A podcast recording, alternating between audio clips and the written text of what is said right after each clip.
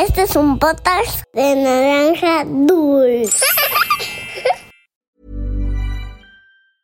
Hiring for your small business? If you're not looking for professionals on LinkedIn, you're looking in the wrong place. That's like looking for your car keys in a fish tank. LinkedIn helps you hire professionals you can't find anywhere else, even those who aren't actively searching for a new job but might be open to the perfect role. In a given month, over 70% of LinkedIn users don't even visit other leading job sites. So start looking in the right place. With LinkedIn, you can hire professionals like a professional. Post your free job on linkedin.com slash people today.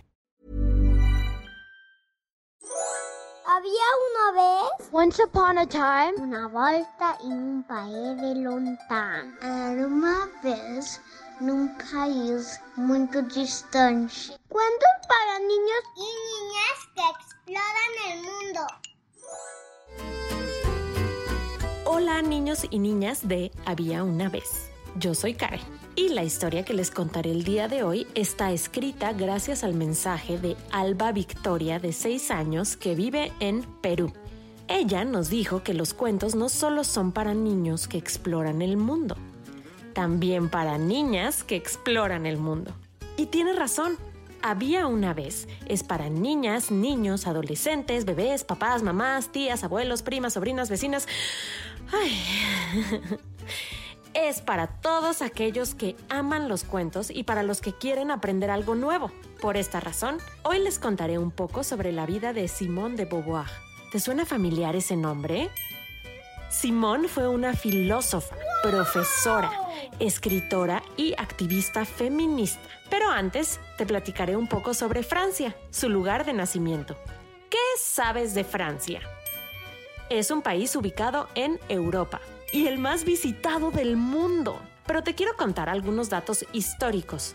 Por ejemplo, en 1662 crearon el primer transporte público. Eran carruajes con itinerarios fijos, tarifa y horarios. Lo que hoy conocemos como el sistema métrico decimal también fue creado en Francia en 1793. Ah, y en 1895, los hermanos Lumière proyectaron la primera película de cine. ¿Alguna vez has comido caracoles? En Francia son un manjar digno de cualquier restaurante. Les llaman escargot y son un platillo súper tradicional y popular preparado con mantequilla, perejil y ajo, entre otros ingredientes. ¿Lo comerías? Yo sí lo intentaría. Siempre es bueno probar cosas nuevas. En fin, ahora que sabes más sobre Francia, te contaré la historia de Simone de Beauvoir. Esto es, había una vez. ¡Comenzamos! Simone nació en 1908 en París. Su papá era un abogado al que le iba muy bien, por lo que su familia vivía cómodamente. El padre de Simón tenía mucho tiempo para pasar en familia y cuando estaba en casa le gustaba mucho leer. ¿A ti te gusta leer? A su papá le gustaba tanto que tenía una regla para todos. ¿Te imaginas cuál era? Todos en esta casa deben leer un poco durante las tardes. Después nos reuniremos para conversar sobre ello. Así todos aprenderemos un poco de todo. ¿Les parece bien? Decía el padre. Sí, respondían con entusiasmo Simón y su hermana. Simón era una niña muy inteligente. Asistió a una escuela solo para chicas, pero notó que su educación era diferente a la escuela de varones. ¿Sabes por qué? Mm, mamá, ¿por qué en la escuela tengo clases de cocina y costura y los chicos no? ¿Por qué ellos no deben aprender nada de eso? Cuestionaba Simón la pequeña. Hija, lo mejor es que te esfuerces mucho para convertirte en una gran madre y esposa respondió su madre. No, las niñas podemos hacer muchas más cosas que solo tener hijos y cuidarlos. Cuando crezca, seré una escritora muy famosa, afirmaba Simón. eres tan lista que pareces un hombre, respondió su padre. Pero a ella eso no le parecía un halago, pues hombres y mujeres podían ser inteligentes por igual. Un día, cuando era adolescente, los problemas económicos llegaron a su familia y esto la impulsó a analizar su entorno y a las mujeres que la rodeaban. ¿Por qué será que en algunas profesiones no hay mujeres y en otras no hay hombres? Todos somos iguales. Todos deberíamos ser tratados como iguales, decía Simón para sí misma. Como a ella le gustaba pensar, analizar y cuestionarlo todo, optó por estudiar filosofía y para cuando terminó se convirtió en profesora. Poco después cumplió su sueño y empezó a escribir y publicar libros. Pero la desigualdad era un tema que le inquietaba mucho. Es injusto. Desde pequeños hombres y mujeres recibimos un trato diferente. Las familias y escuelas enseñan cosas distintas. Los varones aprenden a no mostrar sus emociones, a ser fuertes e independientes. A las mujeres se nos enseña a ser delicadas, calladas, a cocinar y coser. No quieren que seamos más que buenas esposas. También he notado que en las tiendas hay colores definidos. Niños azul, niñas rosa. Todos deberíamos vestir del color que queramos. Son colores, decía Simón. Luego de investigar, se dio cuenta de que era algo que sucedía en todos lados. Mujeres y niñas de todo el mundo eran aleccionadas únicamente para ser esposas o madres. En algunos lados no se les permitía hacer cosas como estudiar, votar en las elecciones o comprar propiedades. Incluso en algunos sitios no podían salir a la calle sin la compañía de un hombre. ¡Qué ridículo! Esto tiene que cambiar, pensaba Simón. En 1949, con todas esas ideas, escribió un libro llamado El segundo sexo, que se refería al sexo femenino y en donde expresaba por qué a la mujer se le consideraba de segunda categoría y explicaba por qué rechazaba semejantes ideas. Este libro fue tan exitoso que llegó a todo el mundo e inspiró a mujeres de todas las edades. A diario recibía cartas con distintos mensajes como, tienes razón en todo lo que dices. Gracias por abrirme los ojos.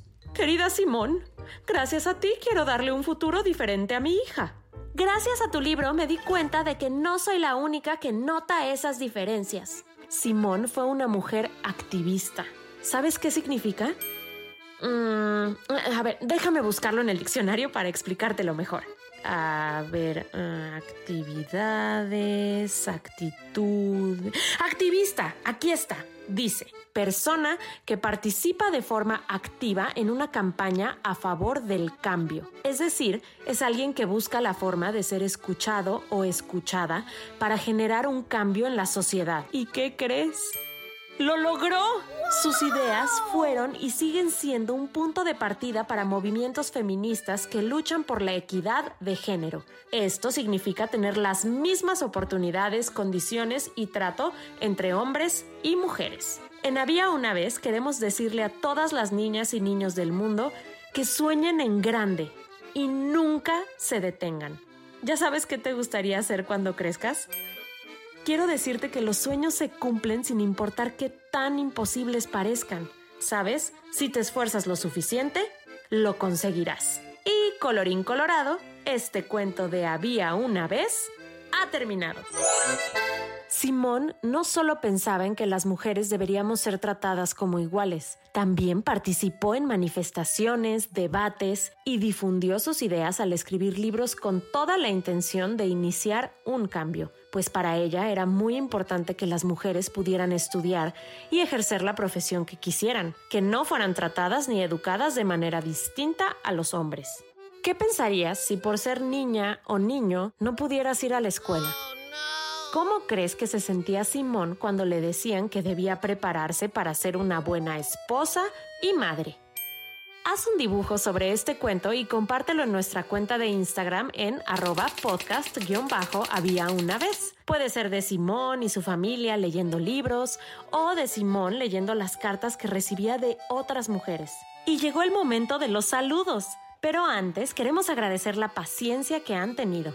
Tenemos muchos saludos pendientes, pero estamos tratando de mencionarlos a todos. Un saludo para Pablo y Fortuné Littenstein que nos acompañaron en el cuento presencial en Ciudad de México. Saludos hasta Ecuador para Juliana y Agustina que nos compartieron un dibujo muy lindo de Isaac Newton. Un abrazo especial para la maestra Lu, que nos pide un saludo para sus alumnos de tercero B. Hola chicos. Desde Montreal, Canadá, Nalena y su hermano Mateo nos enviaron un dibujo de Ariela la unicornio. Amanda Margarita de Puerto Rico nos platica que su cuento favorito es El Capitán Sand Dólar. Aitana Sierra nos comparte un dibujo de Ana Frank. Alejandro Hernández, de 8 años, nos escucha desde Ciudad de México a la hora del desayuno. ¡Buen provecho! Saludos hasta Alemania para Mati y Jessie, su mamá. Para Maya, que vive en Guadalajara. Y para los hermanitos María Inés y Julián, que viven en Ciudad de México y nos platican que su cuento favorito es Las Sandalias Rojas. Elena Villalba vive en Paraguay y nos cuenta que escucha los cuentos con su mamá. Saludos para Santiago de 4 años y Jesús de 9 años que viven en Florida. Para Lena de 6 años y León de 3 que nos escuchan en Oaxaca. Saludos hasta Bogotá para Juan Diego y su papá. Un saludo para el pequeño Ian de 9 meses y Ana, su mami. Y por último, queremos mandar un fuerte abrazo para Fabiana Muñoz y su mami Andrea, que nos escriben desde Ambato, Ecuador. Esperemos que nuestros cuentos apapachen su corazón. Si quieres escuchar un saludo para ti, pide a tus papás que nos escriban en Instagram a arroba podcast-había una vez. También nos puedes mandar el dibujo de tu cuento favorito, un video o notitas de audio. Esto fue Había una vez. Nos escuchamos en el próximo cuento.